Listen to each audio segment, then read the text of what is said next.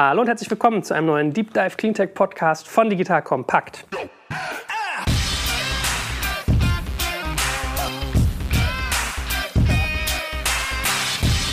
Mein Name ist Jörg Kaczmarek und ich bin ja hier eigentlich gar nicht der Master of Celebrations, sondern es ist ja der liebe David. Grüß dich, David.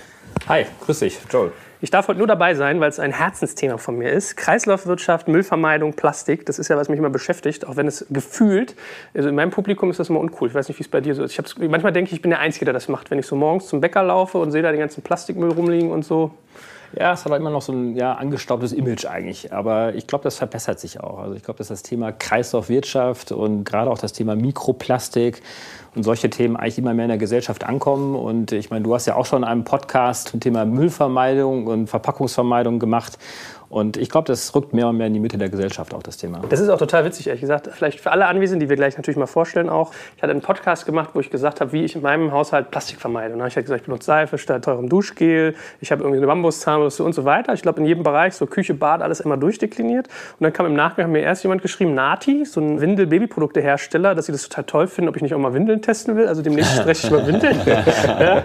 Und dann hat mir eine Frau auch geschickt, sie meinte so, ey, du hast ein Thema total vergessen, wo ich mir auch erklären konnte, warum. Äh, Damenhygiene. Ja? Ja. Da kam dann so Plastikvermeidung, wenn es irgendwie um die Menstruation geht. Also die, die macht so Slips, glaube ich. Wo es gibt so Cups, ne? Da gibt es so äh, Cups, die du wiederverwenden kannst. Und das man wir sind wahrscheinlich nicht viel kompetentes Runde, um das ja. Thema zu sprechen hier, aber genau. aber man merkt, welche Vielfalt das annehmen kann. Und äh, es ist bei mir auch in der Tat so, wenn ich meinen Facebook aufmache, ich werde immer nur zugeworfen mit diesen ganzen Riffen, wo irgendwie Plastik drin rumschwimmt und welche Ansätze es wieder gibt, mit Eimern, die das aufsaugen und, und, und. Vielleicht tangieren wir das ja heute auch ein bisschen. Aber sag doch noch mal einen ganz kurzen Satz, lieber David, ganz kurz zu dir, was du machst. Wir haben ja einmal angefangen mit Solar, jetzt zu Plastik. Also wir merken Cleantech hier wirklich auf allen Ebenen. Genau, das ist ja die Idee unserer Serie hier, die äh, Cleantech-Themen ein bisschen mehr zu beleuchten. Ich bin Geschäftsführer und Gründer von DWR Eco. Wir sind eine auf Cleantech spezialisierte Beratungsagentur. Wir machen sehr viel im Bereich Kommunikation, aber auch äh, insbesondere im Bereich Politik, weil dieser Cleantech-Bereich auch ein sehr regulierter Bereich ist.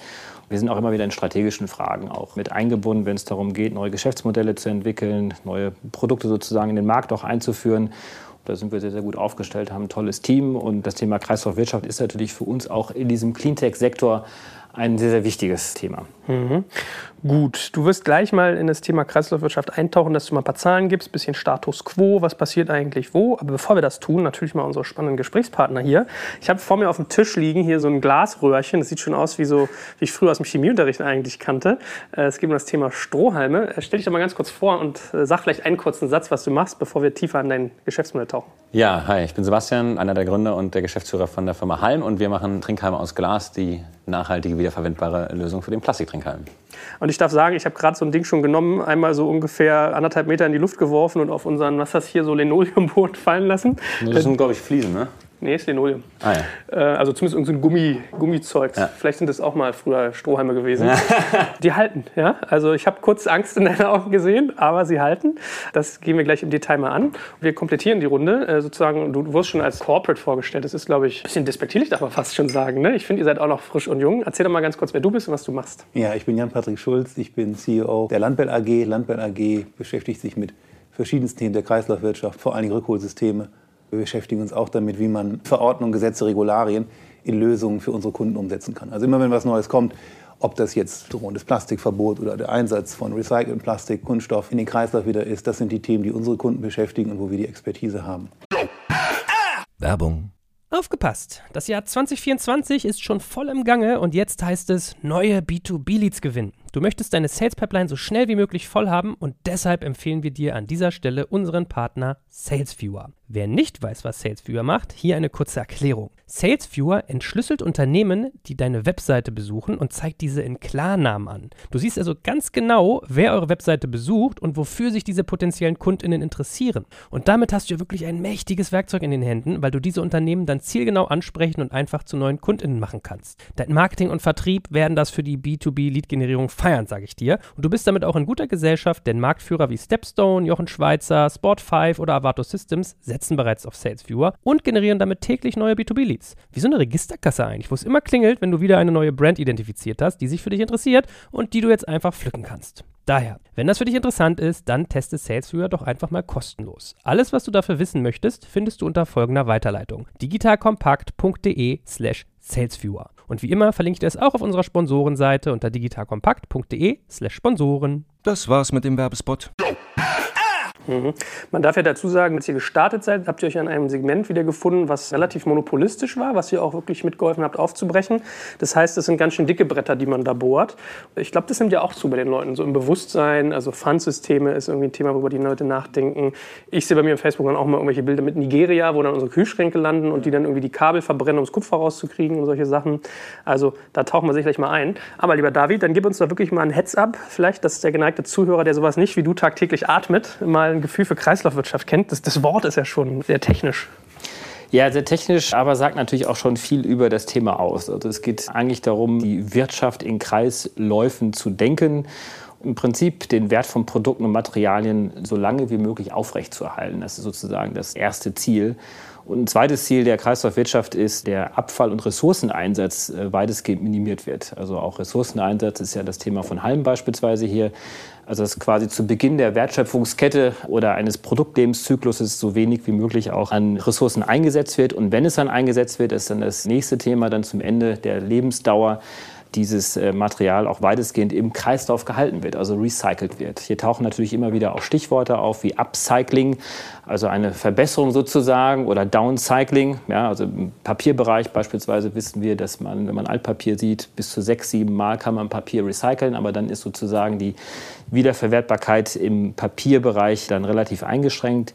Es gibt auch Begriffe wie Closing the Loop oder Cradle to Cradle, wo man wirklich äh, auch diesen Gedanken des Abfalls komplett aus der Gleichung nimmt und sagt, äh, am Ende gibt es keinen Abfall, sondern es gibt im Prinzip nur Materialflüsse und die müssen wir versuchen in den jeweiligen Kreisläufen zu halten. Und wir haben jetzt hier, glaube ich, zwei äh, wunderbare repräsentative Akteure aus dieser Wertschöpfungskette. Ja, Produktdesign versucht Halm dort Innovationen einzubringen und Plastikstrohhelme sozusagen ersetzbar zu machen. Und am Ende der Wertschöpfungskette, wenn man so möchte, gibt es mit Landbell und der European Recycling Platform hier einen sehr äh, namhaften Player, der sich letztendlich darum kümmert, Produkte und Verpackungen auch wieder zurückzunehmen, zu recyceln. Vielleicht noch zwei, drei Zahlen. Wir haben in dem Sektor, aber dann lasse ich mich auch gerne nochmal korrigieren hier von den äh, Praxisvertretern, rund 11.000 Unternehmen in Deutschland, die mit dem Thema beschäftigt sind. Wir haben insgesamt so einen Umsatz von rund 70 Milliarden Euro, also doch relativ signifikant mit rund 270.000 Beschäftigten, also eines der größeren Sektoren eigentlich, Industriesektoren, die wir in Deutschland haben. Vielleicht ganz kurz heruntergebrochen noch, was das für uns jeden bedeutet. Also wir verbrauchen ungefähr im Jahr so 460 Kilogramm Abfall. Das ist ziemlich viel. Ja, auf Deutschland gerechnet sind es so um die 400 Millionen Tonnen Abfall. Und die sind sehr schmutzig, ne? Deutsche sind, glaube ich, ziemlich müllintensiv, ne? Auf der einen Seite verbrauchen wir möglicherweise sehr, sehr viel im Vergleich zu anderen, weil wir einfach auch ein Wohlstandsland sind. Auf der anderen Seite kann man sicherlich auch sagen, dass wir mit zu den Recycling-Weltmeistern auch gehören. Das stimmt. Also wir sind schon diejenigen, die auch dank solcher Systeme, wie sie Landwehr mit aufgebaut haben. Ah, Sebastian ähm, guckt kritisch. Also ich, ich bin da ja eben anderer Meinung. Was ja eben auch unser Thema treibt, ist ja die Faktum, dass wir einfach nicht recycelt haben, sondern wir haben thermische Verwertung in China gemacht. Also das ist halt eben das Thema, was wir jahrelang Recyceln genannt haben. Und deswegen. Und Weltmeister ist ja immer relativ. Ja? Also ja. so im Vergleich zu anderen europäischen Mitgliedstaaten sozusagen. Natürlich sind wir jetzt nicht in einer hundertprozentigen äh, Recycling- und Wiederverwertbarkeit sozusagen. Und äh, insofern, das vielleicht noch als letzten Input, und das können wir gerne auch gleich nochmal vertiefen, gibt es ja auch politische Ziele ja, von der Europäischen Union, aber auch äh, in Deutschland gibt es Ziele. Und im Verpackungsbereich beispielsweise gibt es ja ein Ziel, dass Kunststoffverpackungen bis 2030 komplett wiederverwertbar gemacht werden sollen und dass wir auch bis zu 75 Prozent der Verpackungsabfälle auch wieder recycelt werden sollen. So. Wir haben und das ist ja auch tatsächlich so. Also es ist ja nicht so, natürlich gehen auch Kunststoffe vor allen Dingen mittlerweile natürlich sortenreine, also Einwegpfand, wo man gutes sortenreines Material hat. Das geht ja nicht dahin, weil es Müll ist, sondern das geht dahin, weil es einen Wert hat. Daraus werden ja neue Produkte gemacht. Aber Recycling-Technologien erfordern enorme Anstrengungen, enorme Investitionen.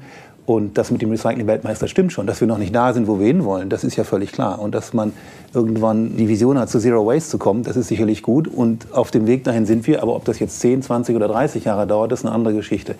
Und dass noch viel zu tun ist, ist richtig. Aber deswegen, was du auch sagtest, David, dass wenn die Politik die Ziele anspruchsvoll genug setzt, wenn das im Wettbewerb irgendwo sich entwickeln kann, werden wir auch irgendwo dahin kommen. Ich bin halt immer so ein bisschen hinterhergerissen mit dieser Formulierung, weil einfach das in der Wahrnehmung dazu führt, dass die Menschen denken, ich muss nichts unternehmen. Rein ja. vom Vokabular, was da verwendet wird, heißt es ja. auf Deutsch, wir haben kein Problem. Wir reden über eine Klimakatastrophe, auf die wir zusteuern. Und wenn wir weiterhin Wörter benutzen, die da heißen, wir sind Weltmeister im Müll wegmüllen oder äh, recyceln, ja, in meiner Führungsstrichen, dann ist es halt eben in der Wahrnehmung nicht so, dass die Leute merken, oh mein Gott, ich muss hier an mir auch was ändern. Und gerade eben in Deutschland. Und ja, wobei die Ziele ja auch politisch klar sind. Es geht darum, im ersten Schritt überhaupt nicht nur zu vermeiden, das wirkliche Recyceln, das Einsammeln und tatsächlich aufbereiten und, und wieder in den Kreislauf zurückführen. Das ist ja nur die letzte Möglichkeit. Mhm. Und es setzt ja auch früher an, auch da, wenn man sieht, was im Augenblick zum Beispiel in Frankreich diskutiert wird oder auf der europäischen Ebene, wie man tatsächlich Unternehmen verpflichten kann, Kunststoff, der recycelt ist, auch wieder einzusetzen in andere Produkte. Aber da stehen natürlich sehr viele Hürden. Das ist dann nicht lebensmitteltauglich, das kann man dann nur in bestimmten Bereichen einsetzen. Das sind die Themen, mhm. die diskutiert werden. Und das kommt ja dadurch, dass wir auch soziale Bewegungen haben, wo die Politik reagiert. Und daraus entstehen Ziele, dadurch entstehen Gesetze und Verordnungen das wird dann dementsprechend umgesetzt. Und das ist das Interessante. Und deswegen kann man ja nur begrüßen, wenn sich auch Start-ups damit auseinandersetzen, wie kann man es überhaupt vermeiden. Mhm. Die entscheidende Frage ist immer, wie kann man das skalieren, wie kann man das größer machen und wie kann man mehr dafür gewinnen. Da gibt es viele First Adopter und dann hat man eine Gruppe, die das wirklich interessiert. Und dann wird spannend. Wie kriegt man das in die große genau. Fläche? Ich würde jetzt mal vorschlagen, bevor wir uns jetzt hier in einen Fachabtausch sozusagen jetzt hineinbewegen, dass wir erst einmal unseren Podcast-Hörern äh, erklären, was ihr denn macht im Detail und wie seid ihr dazu gekommen, Sebastian? Halm zu gründen? Was waren die Motivationen? Vielleicht ein paar Key Figures zum Markt? Ich nehme das jetzt einfach mal mit auf, weil das ist eben, was du gerade gesagt hast, ist genau auch das Thema, wie wir in den Markt reingegangen sind. Also vielleicht zum Hintergrund. Ich komme halt auch aus dem E-Commerce, habe mit der ganzen Thematik Trinkhalme, Plastik und auch in der Gastronomie nie wirklich vorher gearbeitet. Man hatte wirklich dieses Erlebnis, dass ich 2015 im Urlaub war, einen Strand sauber gemacht hatte und äh, so viele Trinkhalme in der Hand hatte, dass ich mir danach die Zahlen mal angeschaut habe und dann aus allen Wolken gefallen bin. Und dann haben wir uns eben nach Alternativen umgeschaut. Wie sind denn die Zahlen? Äh, die Zahlen, ach so, ja, das sind drei bis sechs Milliarden Stück pro Tag, die wir verwenden weltweit. Das heißt, in Deutschland äh, schwanken die Zahlen, also ich habe gelesen 100 Millionen Stück am Tag, das heißt 1,3 Trinkheime pro Person pro Tag. Ja, das geht relativ schnell. Äh, geht man heute mal einen Gin Tonic trinken, kriegt man zwei Stück da rein. In einer guten Bar macht der Barkeeper, probiert er nochmal, ist der dritte weg. So, das heißt, ich trinke zwei Gin Tonics, da habe ich meinen Wochenschnitt fast drin. Ja. Kannst du mal sagen, ich habe es jetzt teilweise schon gehabt, dass Leute so kommen und sagen, ja, alle reden über Strohhalme, das ist doch so ein Doesn't Move the Needle Thema, das ist doch gar nicht das Größte, sondern das Größte ist doch was ganz anderes, meinetwegen irgendwie Verpackungen von Waschmitteln oder ja. Industrieplastik oder, oder, oder. Also äh, kannst du den Leuten wirklich mal bebildern, wenn jetzt alle Leute aufhören würden, Plastikstrohhalme zu benutzen, ja. was für ein Impact wäre das? Also das sind äh, 500 Orca-Wale pro Tag vom Gewicht her, einfach mal. Ja, also man muss überlegen, wenn ich alle Trinkhalme von einem Tag nur äh, aneinander reihe, muss ich einmal zum Mond fliegen, um einen Schluck zu trinken. Die Thematik ist beim Plastiktrinkhalm, dass er eben aus dem billigsten Plastik gemacht wird. Deswegen ist eben genau dieser Recyclingprozess auch ein bisschen kompliziert und er ist eben auch derzeit so ein bisschen die Speerspitze von, wir sind einfach Menschen, die sich nicht darum scheren. Ja, das ist ja eine Trinkhilfe am Ende des Tages. Wenn wir es mal runterbrechen, gibt es im Gesundheitssektor Menschen, die das wirklich benötigen, ja, die einfach nicht ohne einen Trinkhalm trinken können, aber ansonsten ist es ein Produkt, was de facto keiner braucht. Und dafür, dass wir es dann drei bis sechs Milliarden Mal am Tag benutzen, ist schon ziemlich krass. Ja. Warum wird das denn benutzt? Also ich weiß, bei meinen Kids ist das so, wenn ich mit denen ins Lokal gehe, kriegen die per se irgendwie in ihre Apfelschorle immer so einen Strohhalm reingesteckt. Und ich ja. habe gelernt, ich war bei Vapiano mal und habe gefragt, warum die auf immer da so Strinkhalme haben. Und dann kam für mich so raus, speziell amerikanische Touristen finden es eklig, in Restaurants ihren Mund an Glas zu führen, was ich ein bisschen pervertiert Genau, also die, das Faktum ist, dass die Menschen wirklich denken, der Plastiktrinker, der wäre hygienischer. Also das heißt, die stecken sich den BPA-versorgtes Stück Erdöl in ihren Mund, kauen noch darauf rum, haben das vielleicht noch in einem Heißgetränk äh, oder ein Alkoholiker, wo sich eben das BPA auch noch mit auflöst. Und Thema Kreidezähne zum Beispiel habe ich letztens auch einen Artikel gelesen, dass die jetzt wohl sagen, also Kreidezähne sind wohl mittlerweile weiter verbreitet als Karies und löst halt die Zähne von den Kindern auf und ist eindeutig auf BPA zurückzuführen. Liegt auf der einen Seite der Hormonaushalt der Mutter, aber natürlich, wenn ich mir die Dinger dann noch in den Mund schiebe, dann noch darauf schön den ganzen Tag rumkaue, was eben Kinder auch machen, dann führt es eben dazu, dass wahrscheinlich dann dieser Stoff noch mehr in den Körper eingeht. Ja. Warum gibt es da keine Regulierung, dass man sowas da nicht drin haben darf? Also in jedem Scheiß darf kein BPA drin sein oder schon? Das ist eine gute Frage. Ja, das ist eine sehr gute Frage. Also ich glaube auch, auch das ist der Trinkheim. Der Trinkheim ist halt ein nicht wahrgenommenes Problem gewesen bis vor kurzem. Ja, dass einfach, dass er eben so häufig da ist und so klein ist, nimmt man ihn nicht wahr. Wenn man heute zum gedeckten Tisch geht, ist das letzte Stück Einwegplastik, was ich auf einem gedeckten Tisch heute finde, ist ein Plastiktrinkheim. Wenn ich irgendwie ins Lokal gehe und mir da einen Steak bestelle und das kommt auf einen Plastikteller mit einer Plastikgabel und mein Bier kommt in einen Plastikbecher, dann würden alle ausflippen. Aber den Plastikstrohhalm, den akzeptieren wir noch. Ja, also das ist halt auch so ein Behavior Change und das ist halt eben auch, wie wir als Halm angetreten sind, zu sagen, wir wollen nicht ein ökologisches Produkt bauen, was nur ökologisch ist, sondern eben auch einen Mehrwert bieten, der dazu führt, dass die Menschen das konsumieren, nicht nur, weil sie diesen ökologischen Gedanken haben, sondern weil sie es einfach geil finden, weil unsere Halme sehen einfach geiler aus, du hast einen besseren Geschmack, ja, es bleibt halt 100% geschmacksneutral. Und deswegen auch dieser Kreis, was du gerade gesagt hast, dass wir eben versuchen, wirklich in diesen Markt zu drängen und nicht nur zu sagen, okay, kauft das, weil ihr rettet damit die Welt, sondern kauft es, weil ein Fischmesser hat auch jeder zweite zu Hause und benutze ich, wenn ich es brauche. Und genauso ist es. Ja, da gehört einfach ein wiederverwendbarer, egal welcher Art, ein wiederverwendbarer Trinkhalm, wenn man den mal braucht, dass man ihn einfach zu Hause hat. Das finde ich ein sehr interessanter Aspekt an dem Thema, auch wenn wir mit Startups sprechen. Viele kommen eben über dieses grüne Thema, über Kreislaufwirtschaft. Die Welt wird besser dadurch, was auch völlig richtig ist. Aber damit gewinnt man eine gewisse Zielgruppe. Wenn man aber tatsächlich dem Kunden oder dem Konsumenten einen anderen Mehrwert noch erklären kann, dann kann man es leichter skalieren, dann wird das auch erfolgreich. Und wenn es erfolgreich ist, dann ist es auch wieder gut für Müllvermeidung oder Recycling und andere Themen. Das ist so die Dynamik, die ideal wäre, weil man bekommt eine gewisse Gruppe genau über das Thema, über die Sicherheit ist natürlich schon eine ganz andere Dimension. Das war mir auch gar nicht so klar. Sebastian, lass uns doch gerne gleich nochmal das Geschäftsmodell von euch nochmal vertiefen, Vertriebswege mhm. und so weiter und so fort. Aber vorher vielleicht, Jan Patrick, wie seid ihr denn in den Markt hineingekommen? Ja. Klang ja gerade schon so ein bisschen an, ihr seid Monopolbrecher gewesen. Könnte man euch auch als äh, Start-up bezeichnen, zumindest damals noch, dass ihr in einen etablierten Markt hineingekommen seid? Wie war euer Werdegang und was macht ihr heute? Konnte man sicherlich vor einigen Jahren. Ich komme selber aus dem Handel. Ich habe lange für einen großen Handelskonzern, auch damals schon Versandhandel hatte, für einen Otto-Versand in Hamburg, dann in Hongkong, dann in der Schweiz gearbeitet und bin 2005 zu Landbell gekommen. Landbell war damals, man könnte fast sagen, Start-up, hatte ein Jahr vorher noch gut eine Million Umsatz, das ist schon ganz ordentlich. Aber in dem Markt, der damals zwei Milliarden Euro groß war und von dem grünen Punkt dominiert wurde als Monopol, war das relativ klein. Ich fand es sehr interessant, nicht nur ein Monopol zu brechen, sondern auch zu sehen, wie das Monopol eben in Deutschland mit bestimmten Themen umgeht und was man da erreichen kann, was nicht erreichen kann. Und die Vision von den ursprünglichen Gründern oder Eigentümern war tatsächlich, es macht hier wenig Sinn, ein Monopol zu haben, aus verschiedensten Gründen. Das fängt an natürlich von Kosten, das ist immer ein Thema beim Monopol, das geht über die Servicequalität. Aber was wir wirklich gesehen haben und was wir auch weltweit überall sehen, wo Monopole existieren, dass die Innovation zu kurz kommt. Weil ein Monopol hat vor allen Dingen ein Interesse, dieses Monopol zu stärken, zu schützen. Und das kann effizient funktionieren. Oft ist es nicht so, manchmal geht es auch. Der Kernpunkt für uns ist wirklich, gerade in diesem Bereich, wo Innovation so wichtig ist, dass ein Monopol üblicherweise keine Innovation hervorbringt. Und im Wettbewerb, gerade auch äh, wenn kleine Firmen nachkommen, dann entsteht Innovation. Und das ist, was wir in diesem Bereich brauchen. Und Landwelt ist dann relativ schnell in diesem Bereich von 2005 gut eine Million Umsatz von größeren Unternehmen gewachsen treiben eben nicht nur Verpackungsrecycling in Deutschland, sondern machen das auch für Batterien und Elektronik-Altgeräte in Deutschland und in 20 anderen Ländern. Aber ihr macht ja das Recycling ja nicht selber, sondern ihr...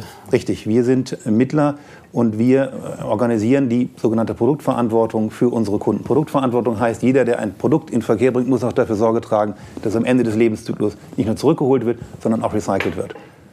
Und das setzen wir für unsere Kunden um. Das können große Fast-Moving Consumer Goods sein, das können große Elektronikhersteller sein.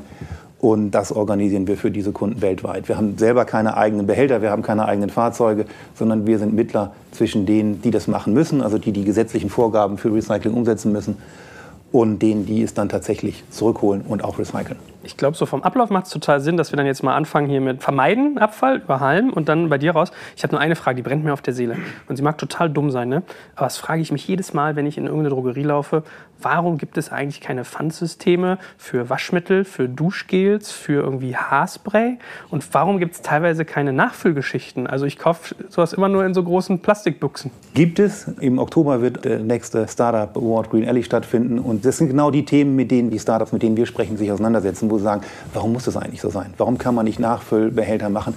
Das Interessante ist, dass unsere Kunden, also ob das jetzt die Hersteller von solchen Duschgels und anderen sind, mittlerweile sehr hohes Interesse an dem Thema haben, weil sie zum einen sehen, die Konsumenten interessiert das Thema, zum anderen sehen sie auch, dass möglicherweise Regulierung in diesem Bereich kommt dass auch dort wieder die EU oder, oder nationale Gesetzgebung sagt, muss das wirklich so sein oder können wir da anspruchsvolle Ziele setzen, die dann die Firmen erfüllen müssen. Deswegen wird es mehr und mehr in diesem Bereich geben und wir sehen immer mehr Startups im Green Alley Award, wo wir vielleicht später nochmal zukommen, eben die auch an solchen Lösungen arbeiten. Und da gibt es interessante Sachen. Aber die gibt es eben noch nicht in den Drogerien oder in den Aber ich glaube, das ist auch eher eine Gesetzgebungsproblematik, dass eben ja durch die Sicherheit, also du musst ja auf der Verpackung genau den Inhalt auch kennzeichnen können. Also wenn da das kleine Kind an der Verpackung rangeht, das trinkt, dann musst du wissen, okay, das war da drin. Und das heißt also, wenn ich mit Verpackung X da hinkomme in eine Drogerie und das dann nachfülle, das ist, glaube ich, ja das Grundproblem. Das kommt natürlich auch dazu. Also da gibt es viele Sachen, die gelöst werden müssen. Ja. Aber das ist nichts, was, was unmöglich ist. Das ja. ist eine Vielzahl von Dingen, die noch... Das ist, glaube ich, die größte Herausforderung dabei noch, ja. ja. Gut, wollen wir mit, mit Halm mal anfangen, weil ihr ja sozusagen auf dem Vermeidungstrack seid und dann äh, gehen wir irgendwie in den Entsorgungskanal rein. Was für ein Geschäftsmodell macht ihr? Beschreibt doch mal deinen, deinen Strohhalm. Du hast gesagt, das sei, wie hast du es genannt, der, der Tesla unter den Strohhalm? Das ist der Tesla unter den Trinkhalm, genau, weil der sieht einfach richtig geil aus. Du trinkst einfach viel, viel schneller damit und er kostet auch ein bisschen mehr. Der Strohhalm also, als solcher, aber er wird ja wiederverwertet. Genau, das ist ja das Grundthema, dass er eben sehr, sehr ökologisch ist. Natürlich brauchen wir Energie, um Glas herzustellen, aber du kannst den halt an deine Enkel vererben. Also vielleicht einfach nochmal, um den Kreis zu schließen, wir haben halt uns, als wir damals dann aus dem Urlaub zurückgekommen sind, eben wirklich Gedanken gemacht, was sind die Alternativen. Wir haben es am Anfang sogar probiert, irgendwie den Restaurants zu sagen, wir hätten gern keinen Trinkheim. Es hat aber in 95 Prozent der Fälle nicht geklappt, weil es einfach auch in dieser Verhaltensmuster drin ist und haben dann einfach alle möglichen Alternativen durchprobiert, sei es Bambus, sei es Metall, Papier. Alle haben ihre Nachteile. Papier weicht durch, Bambus ist nicht von der Hygiene nicht wiederverwendbar in der Gastronomie und Metall hast du das Problem, dass du einfach nicht durchschauen kannst und deswegen der Gast es einfach nicht annimmt, weil da hat ja jemand schon mal vorher daraus getrunken. Und ich meine, woraus trinken wir seit hunderten von Jahren unsere Getränke? Aus Glas. Also deswegen haben wir uns dann einen großen deutschen Hersteller gesucht, die für uns eben diese äh, Trinkhalme herstellen. Die sind extrem bruchfest, du hast es Anfang schon gesagt, die kann man einfach in den Geschirrspüler stellen. Wir wollten also von Anfang an eine Lösung bauen, die in dem größten Verbrauchermarkt, nämlich in der Gastronomie, da wo der größte Impact auch ist, funktioniert, aber eben auch dafür sorgt, dass der Endkunde das Produkt geil findet. Ja, und sich zu Hause eben auch Glastrinkhalme besorgt. Jetzt hast du gesagt vorhin, dass der Durchschnittsnutzer ins Restaurant geht und nicht vertraut vertraut, dass ein Glas hygienisch sauber ist, einem Strohhalm schon. Warum soll er das jetzt bei einem Glasstrohhalm? Das ist eigentlich nur die Verlängerung des Glases, könnte man sagen. Na, prinzipiell ist es, wenn diese Menschen diese Problematik haben, dann werden sie die mit unseren Trinkhalmen genauso haben. Mhm. Ja, also Oder gibt es noch weitere Gründe, warum Leute Trinkhalme benutzen? Also wie gesagt, im Gesundheitssektor ist es halt so, dass wir eben Menschen haben, die einfach wegen gewisser Krankheiten einfach nicht in der Lage sind, aus dem Glas zu trinken. Und ansonsten, das ist eigentlich ein Stilmomentum. Ja? Wie wir hier alle sitzen, äh, bis auf dich, haben, haben wir alle ein Bärtchen. Wenn ich da jetzt irgendwie mein Smoothie draus trinke, das ist dann halt sehr, sehr häufig der Grund und das wird halt eben auch sehr, sehr krass vorgelebt. Also wenn man sich das in den Staaten anschaut, jede von den Instagram-Damen rennt mit ihrem Latte Macchiato und einem Trinkhalm rum. Das ist einfach so, weil wir also so busy sind, dass wir nicht mal mehr die Zeit haben, uns hinzusetzen und einen Schluck zu trinken, sondern wir müssen das im Gehen machen können und deswegen werden Trinkhalme auch so krass verwendet. Ja. Hm. Sag, sag mal noch ganz kurz, wenn du sagst, der Tesla, Tesla lebt ja viel auch von Design. Ja. Beschreib die doch mal. Also für mich sind die so, ich sag mal nicht. Also pass auf, die haben oben ein Loch, unten ein Loch. Ja, aber pass auf. Der Rest ist drumherum Glas. Und wenn du dran ziehst, dann kommt was durch. ja, okay, point well made. Aber äh, bedruckt die zum Beispiel auch? Also pass auf, wir haben fünf verschiedene Längen. Wir machen die in 15 cm, 20 und 23 cm. Dann gibt es noch eine gebogene Variante und dann gibt es eine 30 cm Variante für die Flaschen. Was wir für die Industrie machen, und das machen wir eben für die Getränkeindustrie, dass wir Halme auch belasern. Wir benutzen keine Farben, weil Farben wieder Mineralöl enthalten, dementsprechend nicht unserem Qualitätsanspruch und auch dem ökologischen Anspruch nicht genügen. Deswegen lasern wir das nur da rein. Genau, also so kann man sich im Endeffekt im Großkundenbereich dann eben da seine eigenen Halme machen. Und das machen wir eben auch für Gastronomiekunden, zum Beispiel Amano Bar in Berlin oder viele andere, die eben dann auch ihr eigenes Label auf dem Trinkhalm haben. Okay, also ich melde schon mal an, ich möchte gerne einen digital kompakt haben. Ja, sorry und auch, dass ich keine mitgebracht habe. Nein, nein, nein. Und ich werde das forcieren, dass ich das auch unterstütze, dass das mal in die Breite geht weiter. Aber ihr verkompliziert ja sicherlich auch ein Stück weit die Prozesse in der Gastronomie, weil die Strohhalme nicht einfach mal weggeschmissen werden können, sondern genau. sie müssen gespült werden, mhm. sie müssen getrocknet werden.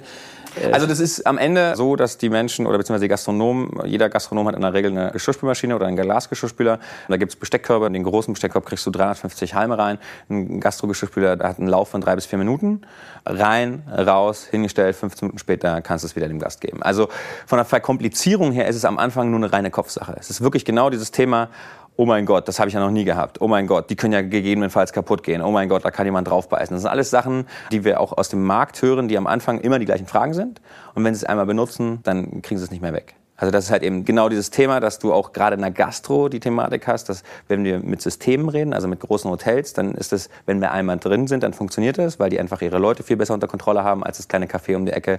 Und das ist eben auch eine Sache, die ich vorher mir nicht so klar war, dass der Gastrobereich schon ein extrem unprogressiver Markt ist, wo halt eben auch sehr, sehr viele Sonderlösungen funktionieren. Und deswegen mussten wir halt eben auch eine geschirrspülmaschinentaugliche äh, Lösung bauen, weil sonst hätte das ganze Thema gar nicht funktioniert.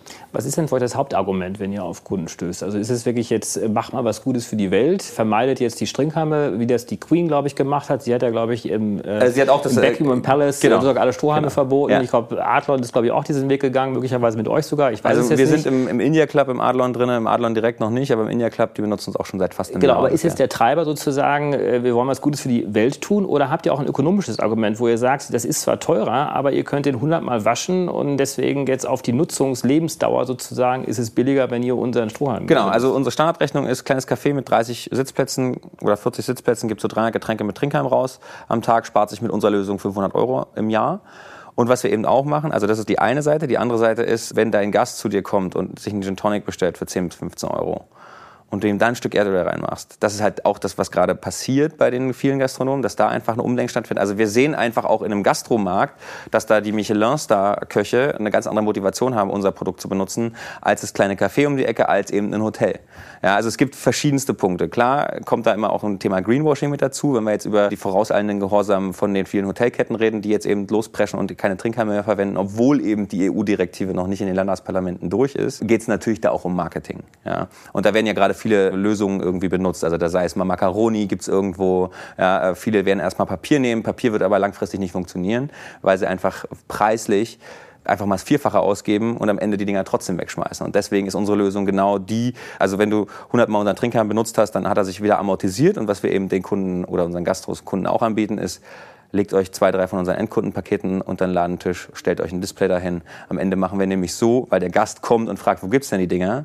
Und dann verkaufst du ihm die auch noch. Das heißt, wir machen so aus dem Kosten- und Müllpunkt Plastiktrinkheim einen Style und einen Einnahmenpunkt Glastrinkheim. Was kostet so ein Ding?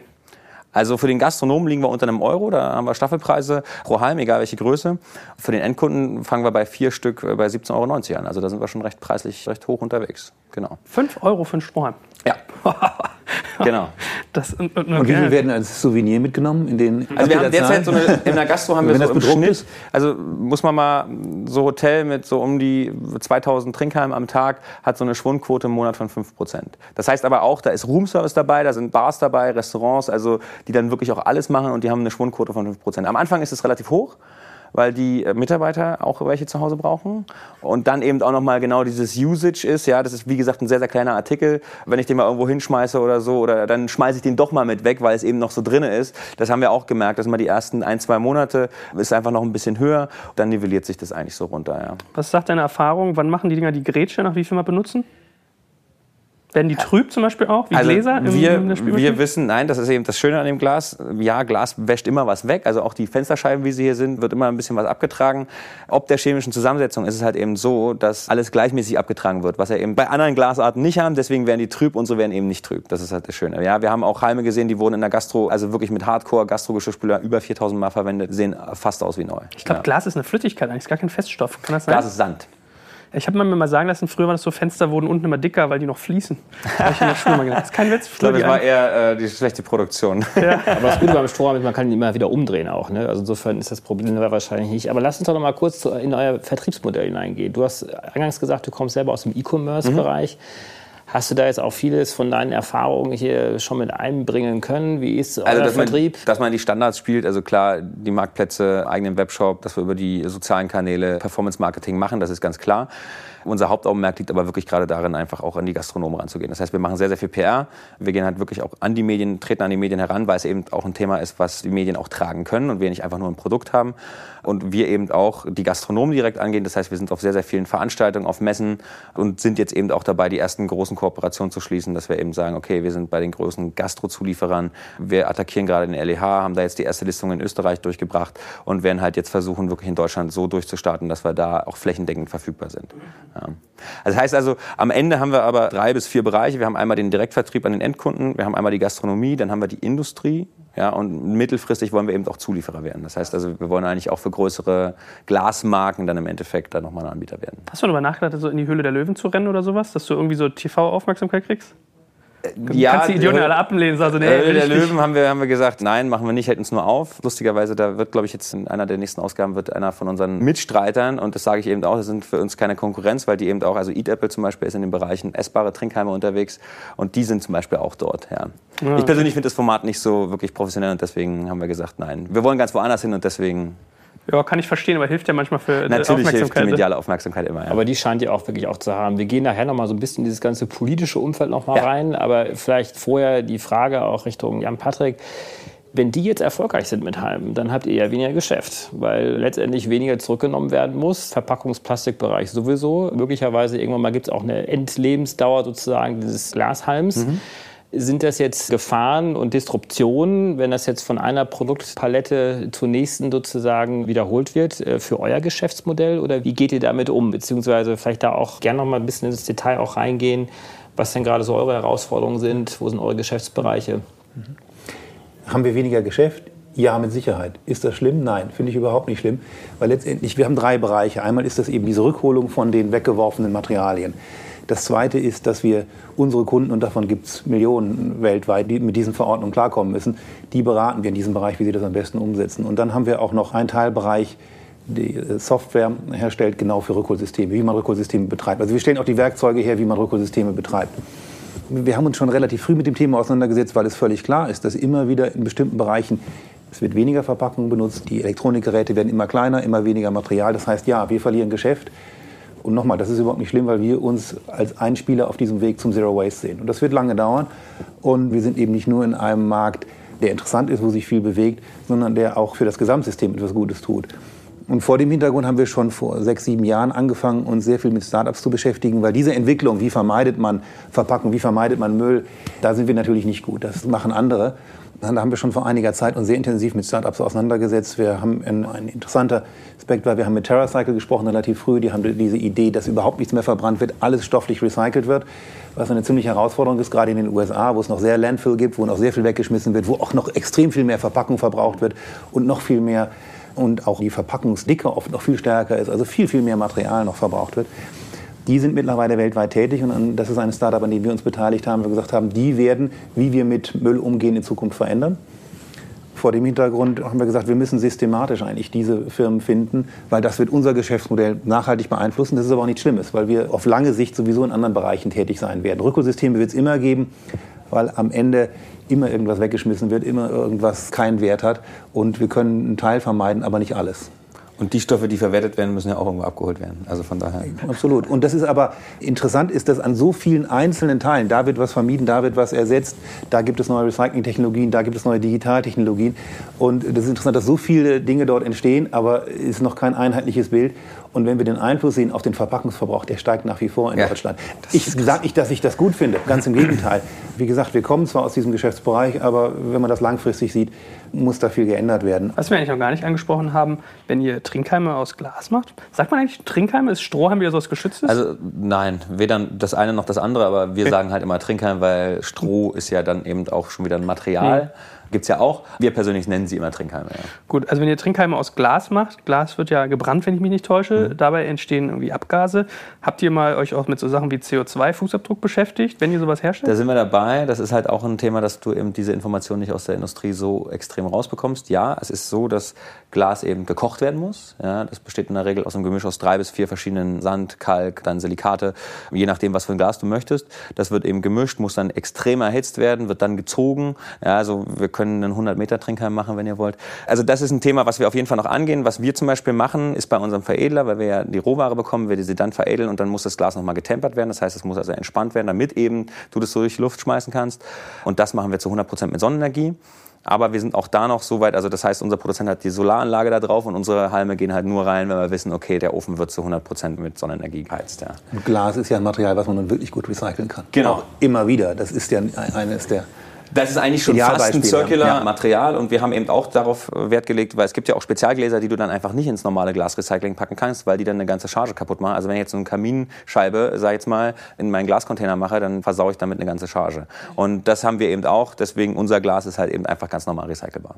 Ist denn das Geschäftsmodell eigentlich nur in Anführungsstrichen auf den Verkauf von Halmen angelegt oder denkt ihr auch weiter, dass ihr zum Beispiel über Services nachdenkt, über Beratung, über weitere Produktpaletten? Also wir haben uns als Ziel gesetzt, und das werden wir eben dieses Jahr auch schon wirklich durchführen, dass wir 50 Prozent unserer Profite in Organisationen und vor allen Dingen auch in neue Firmen investieren, die sich eben dem Kampf gegen Plastikmüll verschrieben haben. Und da gibt es drei Bereiche, die wir unterstützen wollen. Auf der einen Seite geht es darum Education, also wir müssen dafür sorgen, dass die nächsten Generationen besser wissen, wie sie mit unserem Planeten umzugehen haben. Auf der anderen Seite müssen wir dafür sorgen, dass wir den Dreck, den wir jetzt die letzten 30, 40 Jahre oder lass es mal, ja, also seitdem wir eben im Plastikzeitalter leben, gemacht haben, müssen wir wieder entsorgen. Und wir müssen dafür sorgen, und da seid ihr auch schon gut dabei von Landball, dass man eben Ersatzstoffe findet, dass man viel mehr in den Bereich geht, okay, wo, wie können wir Substitute finden, die am Ende dafür sorgen, dass wir kein Einwegplastik, muss man so wirklich ganz klar zu sagen, benötigen. Das ist eigentlich so ein bisschen das hehre Ziel der ganzen Geschichte. Wir haben noch viel vor im Glasbereich, muss man so zu sagen, weil Glas ist einfach ein richtig geiler Werkstoff, mit dem man gerade im Verpackungsbereich, also da gibt es so viele Ideen, die wir noch haben, aber derzeit äh, werden wir uns einfach die nächsten anderthalb bis zwei Jahre zu 100 Prozent auf den Trinkheim konzentrieren. Okay, spannend. Ich sage, ich sag ja, wir werden viel miteinander machen. Ich werde das unterstützen. Cool. Kann ich mich bei dir beteiligen oder sowas? es ist auch, ist auch, ein, gut ich finde, ich find, es ein sehr gutes Beispiel auch der Kunststoffvermeidung. Es gibt andere Bereiche, wo das nicht ganz so einfach ist. Wenn man Lebensmittel verpackt, dann wir haben enorm viel Lebensmittelverschwendung und das hängt auch mit dem, wie wir verpacken zusammen. Und mhm. da ist Kunststoff nach wie vor oder Plastik wichtiges Material, auch für den Gesamt-CO2-Fußabdruck, auch für die Transportkosten und so weiter. Trinkhalme, Strohhalme ist natürlich ein ideales Beispiel, wo man sagt, muss das aus Kunststoff sein. Ja. Mhm. Aber ja, vielleicht äh, auch noch mal ganz kurz, Politik klang ja immer so ein bisschen an. Und äh, die Frage, die ich da immer bis an der Stelle habe, wie viel würden denn die Menschen, wir Konsumenten, freiwillig machen, weil wir einfach dieses Produkt so super finden, diesen Strohhalm? Mhm. Oder wie viel Druck brauchen wir eigentlich von Seiten der Politik? Und ich meine, ihr seid ja schon ein bisschen länger unterwegs, äh, Jan Patrick, in diesem Umfeld. Druck wäre für mich das falsche Wort, auch von der Politik. Man sieht, dass immer mehr darüber gesprochen wird. Das Thema ist in den Medien. Und das dauert einfach wesentlich länger, weil ich glaube, wahrscheinlich würden viel mehr sagen, ja, ich verzichte darauf, ich versuche Müll zu vermeiden und so weiter und so fort. Was die Menschen dann tatsächlich tun, ist noch eine andere Geschichte. Das ist ja nicht grundsätzlich was Schlimmes, das dauert einfach eine gewisse Zeit. Da kann Aufklärung helfen, da können auch neue Ideen helfen, dass solche Produkte gar nicht mehr auf dem Markt sind. Aber am Ende setzt das auch sehr stark natürlich bei den Firmen an. Und vorher, als die Verpackungsverordnung in Deutschland aufkam, Anfang der 90er Jahre, wusste keiner, wie man das Thema löst. Wie sollen wir denn als Firmen Verpackungen zurückholen? Und das Recyceln ist überhaupt unmöglich. Und deswegen hat man dann ein zweites, deswegen duales System aufgebaut, neben dem normalen Restmüllsystem. Und das wurde privat organisiert. Und wurde ja, aber, aber, dann irgendwann auch sehr stark nur noch als Kostenfaktor gesehen. Wir müssen mhm. das machen von mhm. vielen Firmen und man kann sich auch dadurch nicht unterscheiden, weil jeder muss einzahlen in dieses System, jeder muss seine Verpackung recyceln. Firmen sind mittlerweile weiter, die sagen ja auch, was können wir noch extra machen, um einen Mehrwert aus diesem ganzen Thema zu bekommen. Und viele Firmen sagen heute auch nicht, was kommt an neuen Gesetzen, das ist nur Bürokratie, sondern sagen, es wird etwas kommen, was können wir heute schon machen, um verantwortungsvoller mit unseren Produkten und der Verpackung umzugehen. Das fängt bei Konsumenten immer an und reflektiert dann auf die Firmen und die Politik setzt dann irgendwann wahrscheinlich Ziele, die dann erreicht werden müssen. Jetzt kommt ein kleiner Werbespot. Aufgepasst! Heute gibt's Werbung in eigener Sache. Wir wollen dich nämlich besser kennenlernen, weil viele hören Woche für Woche unseren Podcast und dabei wissen wir gar nicht immer, wer genau diese Leute sind. Und natürlich wollen wir ja aber wissen, wer du bist, um unseren Inhalt auch an deinen Interessen ausrichten zu können. Und um das zu ändern, habe ich eine Umfrage vorbereitet. Dort kannst du uns erzählen, wer du bist und wofür du dich interessierst. Und was du davon hast, naja, ich meine, je besser wir dich kennen, desto besser können wir unseren Podcast an deine Bedürfnisse anpassen. Und dann spreche ich auch keine Werbung mehr für Penispuppen und Online-Casinos ein, wo dich womöglich ganz andere Dinge interessieren. Nein, kleiner Spaß. Und trotzdem, du tauschst fünf bis zehn Minuten deiner Zeit gegen viele Stunden noch bessere Unterhaltung und tiefen Wissen in der Digitalwirtschaft. Klingt für mich nach einer Win-Win-Situation und geh doch also daher mal auf die Seite digitalkompakt.de/slash Umfrage. Fülle diese nach bestem Wissen und Gewissen aus und freue dich in Zukunft auf noch besseren Content auf Digital Kompakt. Ende der Werbung. Aber dennoch standen die Ziele jetzt ja auch zu Anbeginn. Also wenn die Politik diesen Druck jetzt nicht gemacht hätte zu Beginn, dann hätten natürlich die Hersteller gesagt, das ist uns viel zu aufwendig, das verteuert die Produkte. Das geht technisch jetzt gar nicht.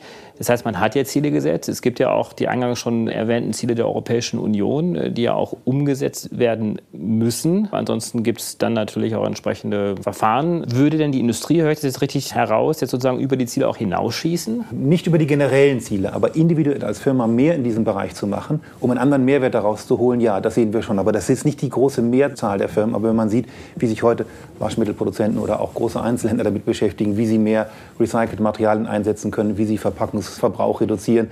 Das sind Ansätze, die haben wir vor zehn Jahren noch nicht gesehen. Das kommt mehr.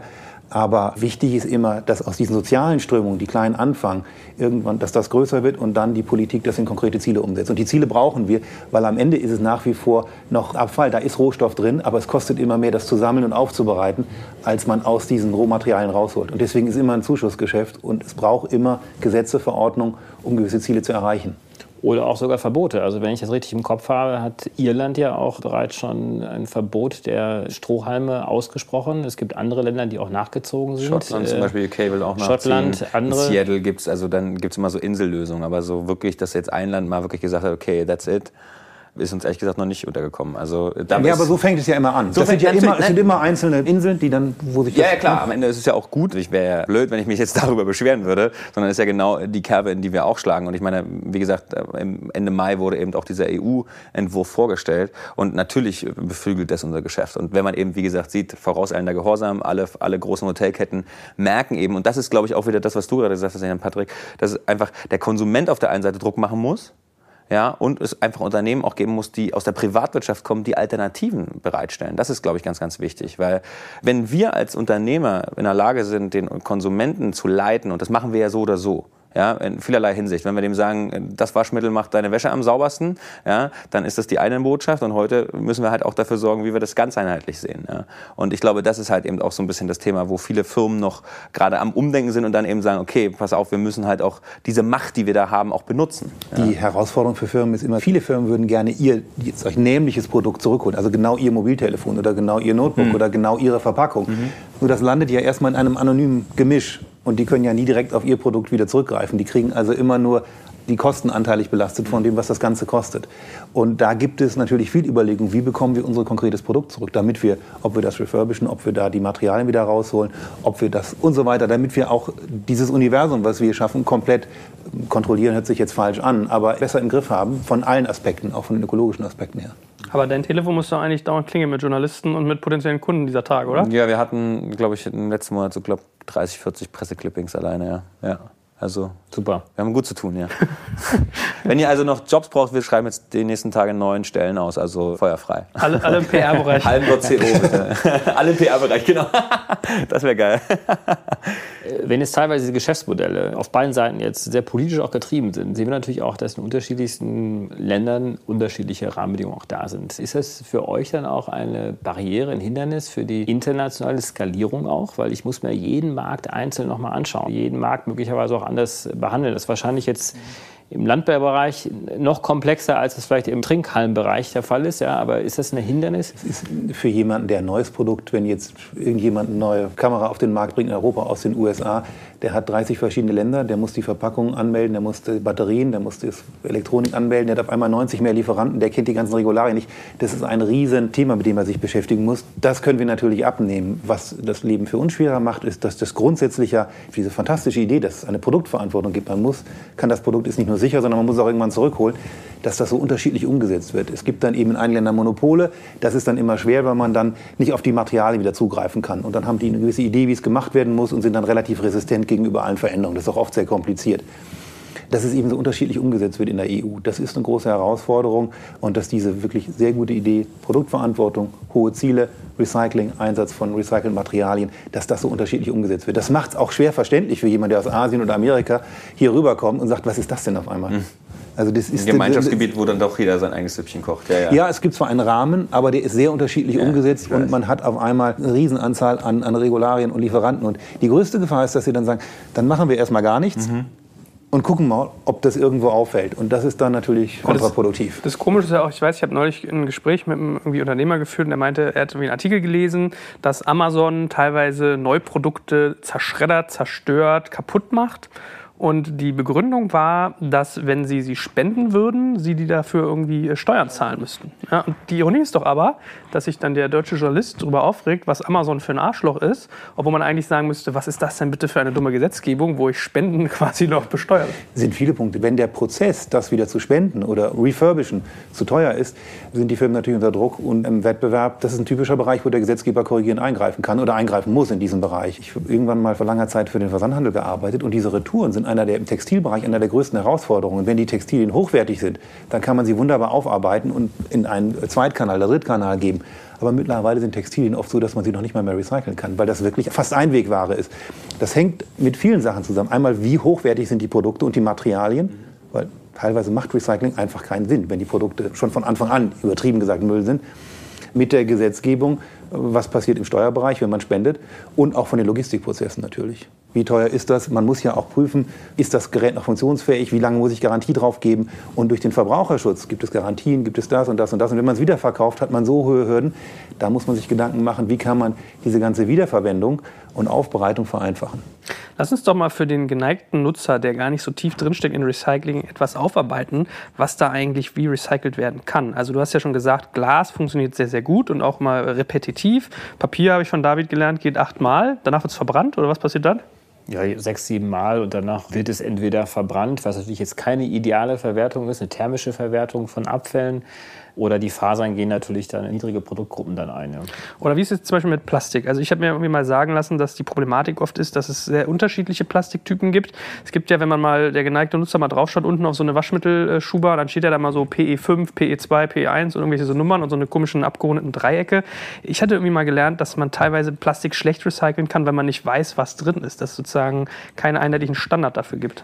Ja, es ist immer leicht, wenn man ein einheitliches Material hat. Deswegen ist Glas gut. Das ist bei Papier auch, obwohl es dann eben Grenzen gibt.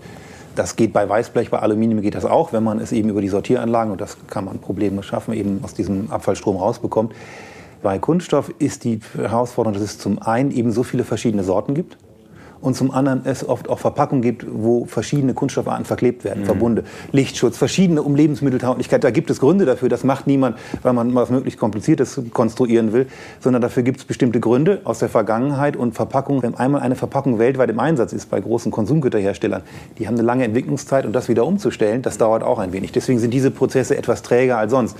Die Schwierigkeit eben bei Kunststoff ist, sehr viele verschiedene Kunststoffarten in oft nicht großen Mengen. Wenn man sie Sorten reinbekommt, zum Beispiel beim Einwegpfand, das wird geschreddert und das ist Material, was unmittelbar einen Wert hat und unmittelbar verkauft werden kann. Das kann man auch hervorragend recyceln. Im anderen Fall ist, wenn man so viele verschiedene Kunststoffarten hat, in der Kunststoffartentrennung bekommt man oft dann Ströme, die nicht mehr so groß sind, oft noch verunreinigt sind. Und am schwierigsten wird es, wenn eben Dinge verklebt sind. Dann ist das Recycling extrem schwer. Und das kann dann oft nur noch zu Ersatzbrennstoff gemacht werden. Kann man auch sagen, Ersatzbrennstoff ersetzt natürlich Primärenergie, aber es ist sicherlich das, wo wir hinwollen. Und warum wird da irgendwie nicht in irgendeiner Form mal eingegriffen? Also es ist ja eigentlich relativ simpel zu sagen, Duschgel muss irgendwie sich so eine Packung aus Plastik X oder Y zusammensetzen. Die Frage ist, wie stark ein Gesetzgeber eingreift. Ich neige dazu eher zu sagen, anspruchsvolle Ziele und auch Ziele, was den Einsatz von Rezyklaten angeht. Und dann wird das der Markt richten. Aber man muss eben diese Ziele setzen, sonst richtet der Markt nämlich dort gar nichts. Was sind Rezyklaten? Sekundärrohstoffe aus wiederaufbereitetem Material aus dem Abfall. Das ist da die entscheidende Komponente, weil was will man verbieten? Es sind ja auch, wenn Deutschland da vorgeht, mittlerweile ist eine Shampooflasche in Europa in 30 Ländern im Einsatz. Teilweise gibt es eine Lebensmittelverpackung von Chocolate Bars, die ist fast weltweit gleich im Einsatz. Mhm. Alleingänge sind da schwierig, da muss man dann wirklich irgendwo anders rankommen. Und was im Augenblick ja passiert, also zum einen werden die Verwertungsquoten deutlich erhöht. Also man muss ab nächstem Jahr müssen wir deutlich mehr Kunststoff werkstofflich verwerten. Und das ist anspruchsvoll, also da ist schon viel passiert. Und zum anderen gibt es eben auch die Diskussion, wie man Rezyklate eben Kunststoff wieder einsetzen kann, wiederverwerten kann.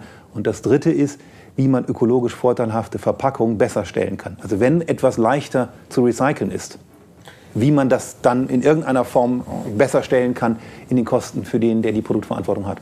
Was sagt deine Erfahrung? Ist es bei Plastikherstellern irgendwie so oder bei den Fast-Moving Consumer Goods, dass die sogar auch einen Anreiz haben, dass man im Gegenteil die gar nicht so haltbar macht? Weil was ich zum Beispiel beobachte ist, ich kaufe mir immer diese Waschmittelflaschen, die ja so ein bisschen bauchiger sind. Ich glaube, da passen so zweieinhalb Liter rein. Die haben oben so einen Schraubdeckel. Dann habe ich gedacht, komm gut, egal, nimmst du die nochmal und packst so Nachfüllbeutel da rein. Und dann habe ich bemerkt, irgendwann brechen diese Deckel durch. Und ich habe so ein bisschen den Eindruck, das ist Absicht, dass ich sozusagen die Flaschen immer wieder kaufen muss und nicht nur eine. Also haben Firmen eher den Trend, dass sie sagen, ich erkenne das, was du auch gesagt hast, dass das Branding-Effekt hat, wenn ich nachhaltig arbeite und beim Konsumenten gefragt wird? Oder ist man da eher noch in der klassischen Denke, möglichst viel abverkaufen und die Umwelt kommt an zweiter Stelle? Also diese Themen gibt es, wenn man jetzt, ich kann jetzt mehrere nennen, Procter Gamble hat eine Kooperation, um Beachplastik einzusammeln und da ein Head and Shoulders zum Beispiel draus zu produzieren. Also das wird eingesammelt an Stränden und dann wird das aufbereitet, damit machen die eine Shampooflasche. Das sind Aktionen, kann man sagen, ist das jetzt Gimmick oder ist das was, was man dann weiterdenken kann? Ist das mein erster Start? Henkel versucht das, Frosch, diese... Das ist, aber, äh, also, also das ist alles Greenwashing. Das ist da muss ich widersprechen. Wir haben verschiedene Projekte gehabt, wo wir gesagt haben, wie kann man aus der gelben Tonne mhm. die Kunststoff, was wir aufbereiten, wieder gerade im Waschmittelbereich wieder einsetzen. Und das Interesse ist tatsächlich da bei vielen Firmen, weil sie sehen, auf der einen Seite wollen das die Konsumenten, auf der anderen Seite sind das auch teilweise Menschen, die wirklich davon getrieben sind, sagen, so können wir nicht weitermachen. Und dann sehen die natürlich auch, dass irgendwann diese Regulierung sowieso kommt. Und da denken Firmen mittlerweile schon weiter. Die sagen nicht, ich versuche Lobbyarbeit dagegen zu machen, sondern sagen eher, das kommt ohnehin. Wir sollten dann frühzeitig dabei sein.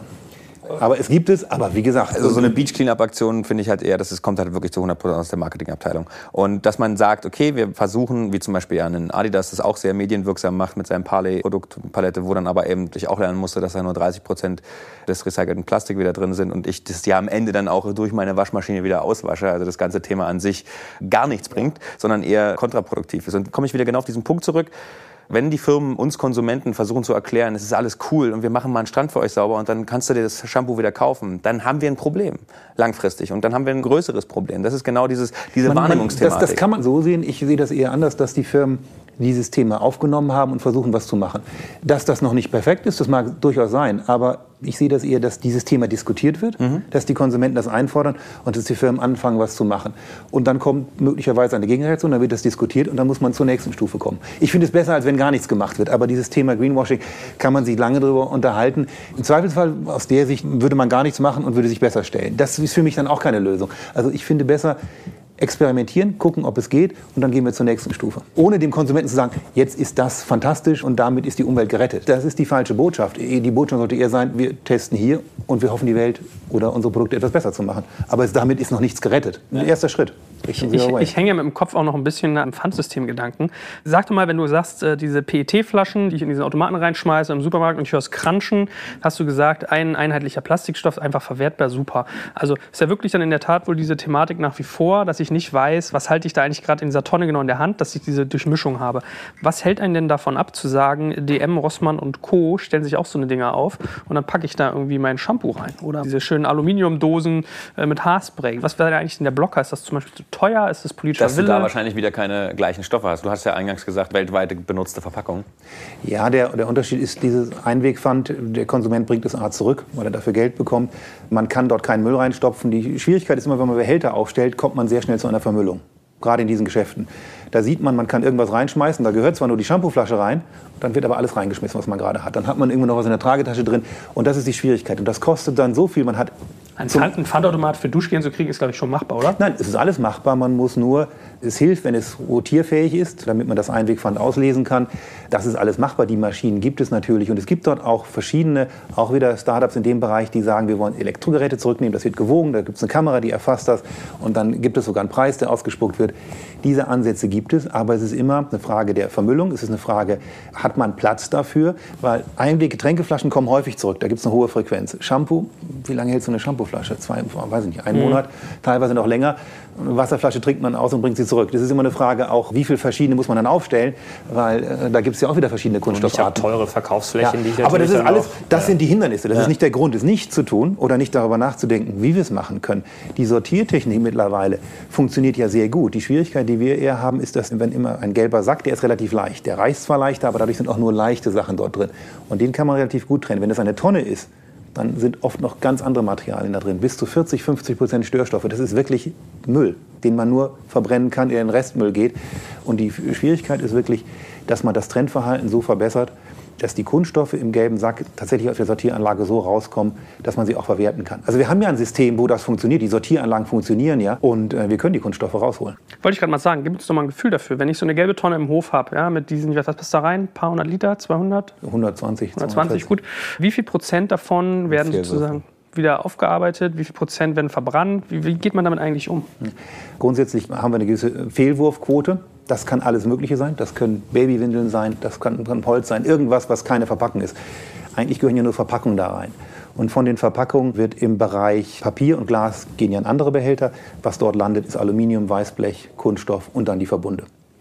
Und im Kunststoffbereich müssen wir heute, also Stand 2018, 60 Prozent von dem, was in Verkehr gebracht wird, nicht was in der Tonne ist, weil das kann man mhm. nicht kontrollieren, was wirklich die Produzenten in Verkehr bringen, 60 Prozent davon überhaupt verwerten und 36 Prozent muss stofflich verwertet werden. Also daraus müssen dann wirklich wieder Rezyklate gemacht werden oder andere Dinge.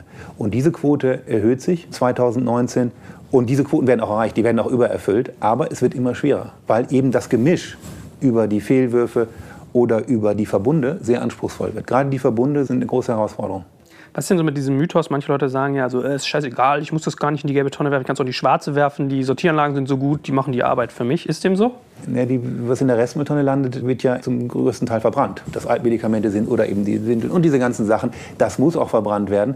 Und wenn das, was da landet, das kann teilweise rausgeholt werden, wenn das zum Beispiel Weißblech ist oder andere Sachen, das wird vor der Verbrennung natürlich rausgeholt. Aber Kunststoff wird mit verbrannt. Das heißt, Kunststoff, der in der Restmülltonne oder schlimmst von der Biotonne landet oder wo auch immer, wird verbrannt. Naja, aber in der Biotonne eben nicht. Ne? Das ist ja auch ein Riesenthema, dass wir eben ja immer, also durch die Fehlwürfe ja. in den Biotonnen haben wir eben nicht nur das Thema, dass unsere Fische die Mikroplastik irgendwann essen, sondern dass wir es jetzt auch bei dem Steak finden werden. So. Und wenn wir uns die Felder anschauen, auf die das geschüttet wird, das ist eben auch ein Thema. Wo Richtig, das kommt und, aus dem, ja. Und ich glaube, das ist auch eine riesen Herausforderung, genau dieses, sagen wir mal, der Gemeinschaft irgendwie zu erklären, wie zu recyceln ist. Beim Tanken ist es relativ einfach, da hast du dann nur den Böppel, der passt dann nur bei dir da rein. Ja, das ist halt echt schwierig. Und bei, aber ich, ich will Frage, mal zurückkommen auf dieses Deutschland-Weltmeister. Das ist, ja. ich finde den Punkt sehr gut, den du gemacht hast. Wir sollten nicht sagen, wir sind Weltmeister und alles ist in Ordnung. In Deutschland ist das System sehr weit. Da geht noch wesentlich mehr. Das Aha. muss man auch ganz klar sagen. Aber wenn wir sehen, gerade dieses Thema Plastik in den Weltmeeren. Nach wie vor werden in Asien oder in bestimmten Bereichen über die Flüsse riesige Mengen reingeschwemmt. Was wir heute drin haben, ist das, was wir seit 50 Jahren oder vor langer Zeit mal reingeschmissen haben. Das ist noch drin. Mittlerweile landet aus Deutschland relativ wenig da drin. Da gibt es Systeme, die das sicherstellen. Das, was wir heute da drin haben, kommt aus ganz anderen Ländern. Das hat nichts mit gut oder schlecht zu tun, das hat einfach was mit Entsorgungssystemen zu tun, mhm. die da noch nicht vollständig aufgebaut sind. Das mhm. hat auch was mit Verpackungsgrößen zu tun, die da ganz anders sind, teilweise viel kleiner, weil die Leute sich eben die großen Verpackungen gar nicht leisten können. Ja. Die müssen kleinere Verpackungen ja. kaufen, das ist schwerer zu sammeln, das ist schwerer zu recyceln und so weiter. Also das ist wirklich ein weltweites Thema und deswegen in Deutschland auf Kunststoff zu verzichten, weil man meint, man macht das für die Meere. Dadurch passiert da erstmal gar nichts, weil in Deutschland das Kunststoff großformatige holen wir raus und das recyceln wir auch. Mikroplastik ist eine ganz andere Geschichte. Ganz das ist Reifenabrieb, das ist Abrieb von Schuhen, ja. das ist aus dem Biomethanol also ja das sind die großen Themen. Es wurde ja gerade vor wenigen Tagen eine neue Studie vom ja. Fraunhofer Institut veröffentlicht, dass der wirklich höchst interessant hervorgeht, dass äh, wir einen sehr hohen Mikroplastikanteil, also nicht nur im Wasser, im Trinkwasser haben, sondern wirklich auch auf den Äckern haben. Und zu einem Drittel kommt es wirklich von Abrieben von Reifen. Mhm. Ja, das genau. ist, und, und, und Biotonne ähm, Klärschlamm. Was Biotonne Klärschlamm, es werden Lebensmittel geschreddert mit den Verpackungen. Ja. Da wird nicht die Verpackung vorher abgezogen sozusagen, sondern es wird mitgeschreddert. Aber wie wichtig, um da jetzt nochmal an die Frage von Joel anzuknüpfen, ist denn der Faktor Mensch? Der scheint ja sehr wichtig zu sein, weil es gibt die Fehlwürfe, Plastik wird dann verbrannt, anscheinend wird dann bei der schwarzen Tonne dann doch nicht ausreichend getrennt, aber wie sehr können wir uns denn überhaupt auf den Faktor Mensch verlassen? Also wenn wir schon sagen, dass wir in Deutschland die Weltmeister sind, in Anführungsstrichen, dennoch da sehr viel Upside-Potenzial auch da ist, weltweit sicherlich da viele, viele noch nicht so weit sind, Gibt es da Digitalisierungsprozesse? Gibt es Technologien, die wir dort sehen, die uns helfen können, diese Recyclingquoten zu verbessern, möglicherweise auch den Faktor Mensch ein Stück weit dort auch wieder äh, rauszunehmen aus der Gleichung? Ja, der Faktor Mensch ist schon sehr wichtig, weil die erste Trennung wird ehrenamtlich durch den Bürger gemacht, durch mhm. jeden. Und es ist in den letzten fünf bis zehn Jahren wesentlich weniger darüber berichtet worden und gesagt worden, wie man richtig trennt, als in den Jahren davor. Das wird jetzt korrigiert. Die dualen Systeme der Gesamtheit müssen einen bestimmten Betrag aufwenden, um wieder mehr den Bürger aufzuklären, wie man richtig trennt. Wir sehen auch, dass es in bestimmten Bereichen eben eine viel schlechtere Mülltrennung gibt als in anderen Bereichen. Wir sehen, wenn man eine Tonne einführt, dass dann schnell auch mal was anderes, was da gar nicht reingehört, da drin landet, als im gelben Sack und so weiter. Also der Bürger ist hier schon sehr entscheidend, weil dort findet die erste ehrenamtliche Mülltrennung statt, die dann in den Sortieranlagen weitergeht. Man muss doch echt manchmal einen Aufruf machen, oder? Also wenn ich nur mal meinen Haushalt angucke, ich gehe in meinen Hof, gucke in die Biomülltonne rein und dann schmeißen da Leute ihren Biomüll in einer Plastiktüte ja, rein. Ja. Da denke ich genau mir, ich meine, genau. ob die ein bisschen dumm sind, ehrlich gesagt. Oder das ist ja irgendwie scheinbar Standard. Das ist nicht Dummheit, das ist, glaube ich, Unwissenheit. Das, das ist einfach und das ist Unwissenheit. Und das ist, aber meist ist es dann auch noch so, dass sie dann irgendwie in der Drogerie Müllsäcke kaufen, die dann auch wieder Plastik sind, aber dann steht da Öko drauf, obwohl es recycelte Plastik ist. Und dann denken die, genau wieder, da sind wir wieder beim Thema Wording. Da bin ich mir auch eingefallen. Es gibt zerrottbare und die verzerrotten aber zu langsam. Ne? Genau, und das ist auch, da gibt es ja bei den Trinkhalmen genauso, gibt es aus PLA und Ersatzstoffe. Wir haben halt hier auch wieder das Problem Kennzeichnung. Ja? Wie muss ich Plastikverpackung oder sagen wir mal Ersatzverpackung Verpackungen so kennzeichnen, dass der Bürger, der dann mündig ist, die Verpackung nicht irgendwie äh, dahin schmeißt, wo sie dann eben nicht verrottet und somit im Endeffekt wir ökobilanziell wieder einen größeren Rucksack haben, weil wir nämlich irgendwie Mais anbauen müssen, der dann im Endeffekt nur einmal kurz zur Verpackung benutzt wird und dann weggeschmissen wird. Also das ist, glaube ich, ein Riesenthema und David, was du meintest mit bezüglich Digitalisierung, wird, glaube ich, schwierig. Also wenn ich jetzt einfach mal so ein Bild baue, wo ich meine Verpackung irgendwie da reinschmeiße und dann piept die Tonne und sagt, nee, das, das passt nicht, das ist ein Riesenthema. Also da muss man... Ja, das klingt ein bisschen gut nach Utopia, ja, oder? Ja, ja genau. ja, genau. Digitalisierung ist sicher auch Sortieranlagen, wie die das heute schon rausfiltern, das ist, hat ja viel mit Digitalisierung zu tun. Da ist viel Technologie im Einsatz, aber da muss auch langfristig investiert werden können. Deswegen braucht es auch Stabilität von der Gesetzgebung, um eben solche Sortieranlagen zu bauen. Aber interessanterweise ist, glaube ich, jeder, der dann sowas in die Biomülltonne schmeißt, wenn man ihn anspricht, die Reaktion sofort, oh ja, habe ich übersehen. Also viele wissen es schon. Aber es gibt auch Sachen, die schwierig sind. Es gibt diese Joghurtbecher, wo ja. dünnes Kunststoff und Papier drum gelegt ist. Da denkt man eigentlich, das ist ja gut. Das ist auch eigentlich gut, wenn man es trennt. Wenn man es nicht trennt, ist es eine Katastrophe. Weil die Sortieranlage findet es eben als Papier und dann landet es im Papierstrom. und der Kunststoff wird nicht rausgeholt. Das sind dann so die Themen, wo der Bürger viel mehr Informationen braucht oder viel mehr Aufklärung braucht. Und genau da muss man eben das Problem auch wieder vor seine Haustür holen. Das ist halt wieder genau die Thematik. Wenn der Bürger weiß und er wohnt jetzt in einer ländlichen Gegend wie in urbanen Gegenden, da ist vielleicht auch die Wahrnehmung noch ein bisschen anders. Wenn du den Leuten eben erklärst, okay, pass auf, wenn wir so weitermachen und dann wirst du irgendwann Plastik essen, man muss ihnen dann noch den richtigen Weg zeigen. Das ist halt wir haben ja, sind ja in sehr vielen Ländern tätig. Was ganz interessant ist, wir haben zum Beispiel in Portugal holen wir Kinder im Kindergartenalter oder im Vorschulalter in unser Büro. Da gibt es eine große Anlage, wie genau Elektronik, Altgeräte oder Batterien recycelt werden. Und die verstehen das, die arbeiten mit und die sagen dann ihren Eltern, was ja. sie tun. Batterien auf keinen Fall da rein und das macht nicht ja. so. Also wenn man bei den Kindern anfängt, mhm. die sind auch begeistert für das Thema und die verstehen das auch unmittelbar. Ja und die erziehen dann ihre Eltern. Das ist ein ganz interessant, wie das auch in verschiedenen Ländern gelöst wird, dass das über das eine spielerische Art und Weise im ganz anderen Alter stattfindet und nicht eben irgendwo als große erzieherische Maßnahme. Aber dann gesamtgesellschaftlich gesehen auch ein relativ träger Prozess auch, ja? weil ich muss ja auf die neue Generation setzen, ich muss unglaublich viel Kampagnenarbeit, in Anführungsstrichen Erziehungsarbeit machen und Umwelt da ist so ein bisschen so aus meiner Schulfächer, das hilft sicherlich alles, aber da ist sozusagen mal eine Grundskepsis dann auch so ein bisschen da, wird es wirklich am Ende des Tages, wird jeder auch mitziehen, werden es ausreichend Akteure auch sein.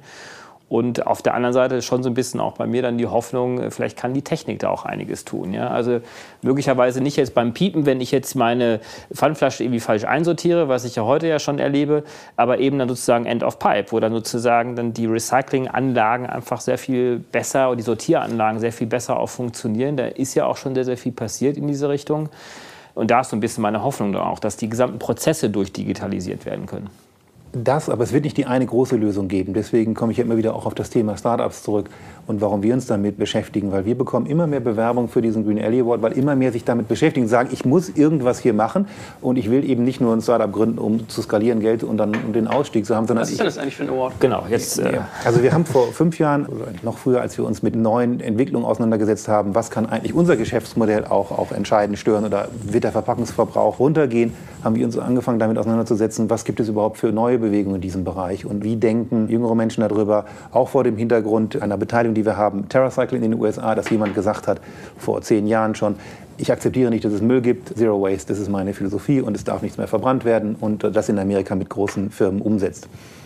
Und dann haben wir gesagt, eigentlich müssen wir diese Firmen finden, wir müssen diese Startups finden, weil ich bin davon überzeugt, nur im Wettbewerb und nur mit vielen kleinen Aktionen kann dann auch irgendwann, das von sehr vielen Stellen kommt, was Größeres entwickeln. Und das war am Anfang noch relativ, vor sechs, sieben Jahren noch schwer, überhaupt auch den Kontakt zu bekommen und zu sehen, wer ist überhaupt in diesem Bereich unterwegs. Äh, mittlerweile ist es so, dass wir etwas bekannter sind, aber dass auch immer mehr Bewerbungen wir aus ganz Europa bekommen. Und das ist sehr interessant. Das ist teilweise aus dem Bereich Digitalisierung. Also wie kann man gerade im Bereich Reuse sehr effizient diejenigen, die was haben, mit denen verbinden, die eben etwas, etwas Gebrauchtes kaufen wollen was ist im Bereich Recycling-Technologien gerade, wenn man verschiedene, ich hatte gerade über Verbunde gesprochen, wie kann man bessere Recycling-Technologien entwickeln. Da gibt es Startups. Es gibt viele Startups im Bereich Food Waste, wie kann man das. Im Mehrwegbereich gibt es Startups. Also überall kommen die her aus allen möglichen Bereichen, aus allen möglichen Ländern. Wir haben jetzt 200 Bewerbungen wieder gehabt, ich glaube aus fast 50 Ländern. Und es ist wirklich interessant, dass sich Menschen damit auseinandersetzen und zum einen getrieben sind von, ich will was Besseres machen und es muss auch irgendwo einen Sinn ergeben und zum anderen tatsächlich auch Geschäftsmodelle finden, die man skalieren kann, die auch einen Mehrwert bringen, weil nur dann bringt es was. Wenn man das macht und das klappt irgendwo im kleinen Bereich, aber es ist immer ein Zuschussgeschäft, dann wird das nie die große Wirkung haben. Deswegen ist sowas natürlich, ich finde diese Kombination im Umweltbereich und in der Kreislaufwirtschaft was zu machen, aber auch das klare Ziel haben, ich will das skalieren, ich will damit auch Geld verdienen irgendwann, dann kann es funktionieren. Mhm. Alles andere ist auch gut. Das sind eben die Sachen, die wir versuchen zu fördern, weil wir nicht nur sehen wollen, was kommt, sondern auch ein Netzwerk aufbauen wollen von Ideen, damit wir auch beispielsweise unsere Kunden, also die Hersteller, mit diesen Firmen in Verbindung bringen, weil die haben Interesse daran. Was ist überhaupt in dem Markt? Und die wissen das oft gar nicht, weil die Distanz ist ja doch ziemlich groß zwischen denen, die irgendwo gerade in dem Umweltbereich etwas machen und zwischen den großen Firmen, die diese Lösung vielleicht interessant finden und vielleicht auch einführen sollten. Es gibt, so sehen wir das zumindest nach unserer Beobachtung, relativ wenige Programme in diesem Bereich. Also insofern ist Green Alley da eine der wenigen Möglichkeiten auch für Startups, sich dort auch eine gewisse Visibilität auch zu verschaffen. Wie sind da die Bewerbungsfristen, um da vielleicht einfach kurz denjenigen, die ein Interesse haben könnten, da noch mal ein paar Informationen wir zu geben? Wir machen das jetzt im fünften Jahr. Die Bewerbungsfrist läuft üblicherweise bis Ende Juni, Anfang Juli. Dann kommt der Auswahlprozess und wir haben dann im Oktober, Ende Oktober sechs Finalisten, diesmal auch wieder europaweit. Die laden wir nach Berlin ein die pitchen und dann bekommt der Gewinner neben einigen anderen Dingen einen Cashpreis von 25.000 Euro. Also damit kann man dann auch schon ein bisschen was machen. Vielleicht sehen wir ja Halm irgendwann mal unter den Bewerbern. Ich frage mich gerade, ob wir uns wirklich beworben haben oder nicht. also Halm ist schon so groß, dass der Gründer nicht weiß, wo er sich beworben hat. ja, ohne Scheiß. Also, egal. Wie, wie viele Mitarbeiter seid ihr mittlerweile? Sieben Vollzeit und dann haben wir noch so zehn Aushilfen ungefähr. Ah, okay. Kann man bei dir sozusagen arbeiten, wenn man die Welt verbessern möchte, sozusagen als, als Ehrenamtlicher? Als Ehrenamtlicher, das lässt Joel immer noch nicht los. Also, Joel, willst du, willst du vorbeikommen? nee, ich nicht, ich, nee, ich nicht, aber hier hören gerade 13.000 Leute zu. Ja, natürlich, natürlich, gerne. Also, also ich bringe mich da auch ein, aber ich mache das anders. Ich mache das nicht über Arbeitszeit bei dir, sondern wir machen den Podcast. genau. Ja, ich, also wie gesagt, deswegen hatte ich ja eingangs nochmal gesagt, wir schreiben jetzt auch nochmal extremer aus, weil wir jetzt nächstes Jahr sehr, sehr, sehr, sehr, sehr, sehr viel vorhaben. Da steht eben Internationalisierung an. Also von daher schaut einfach mal auf die Webseite und da findet ihr vielleicht auch eine Sache, die nicht nur ehrenamtlich dann ist. Gut, also dann danke ich dir ganz herzlich, lieber David, dass ich hier immer mit reinrätschen durfte und dauernd meine privaten Interessen irgendwie äh, ab abfragen. Und dir natürlich ganz herzlich für die tolle Vorbereitung. Euch beiden ganz herzlich für den tollen Input. Und äh, auch wenn, ich, wenn wir heute ein bisschen moralapostelmäßig vielleicht unterwegs sind, äh, alle, die heute zuhören, mich würde das freuen, wenn ihr euch auf heim.co Genau. Siehste, gemerkt, solche Dinger kauft, wenn ihr euch da als Arbeitskräfte bewerbt oder wenn ihr euch bei einer von beiden Firmen wirklich mal als Ehrenamtlicher bewerbt und da mal was tut, ja, oder sammelt Müll ein, hört auf Kippen auf den Boden zu schmeißen, trennt Müll. Ich habe es neulich gehabt, da hat jemand einen Router in unseren Papiermüll geworfen, lasst sowas, ja. Ich, oder wenn ihr ein Startup seid, Green Alley, genau. oder einfach Green ja. Alley folgen, weil wir stellen auch wieder Startups vor, die genau in diesem Bereich tätig sind. Vielleicht gibt es da auch sehr interessante europaweit, wo man Interesse hat mitzuarbeiten oder sich zu beteiligen ich glaube, dass ganz viele Leute Lust haben, was zu tun. Das finde ich einen guten Hinweis, dass man auch mal sieht, was es eigentlich so gibt, wo man mitwirken kann. Es geht darüber hinaus, dass man sich nicht nur To-Go-Becher klemmt, sondern vielleicht auch mal sowas macht. Genau, also euch allen ganz herzlichen Dank und wir sehen uns bestimmt alle mal wieder. Danke für die Einladung.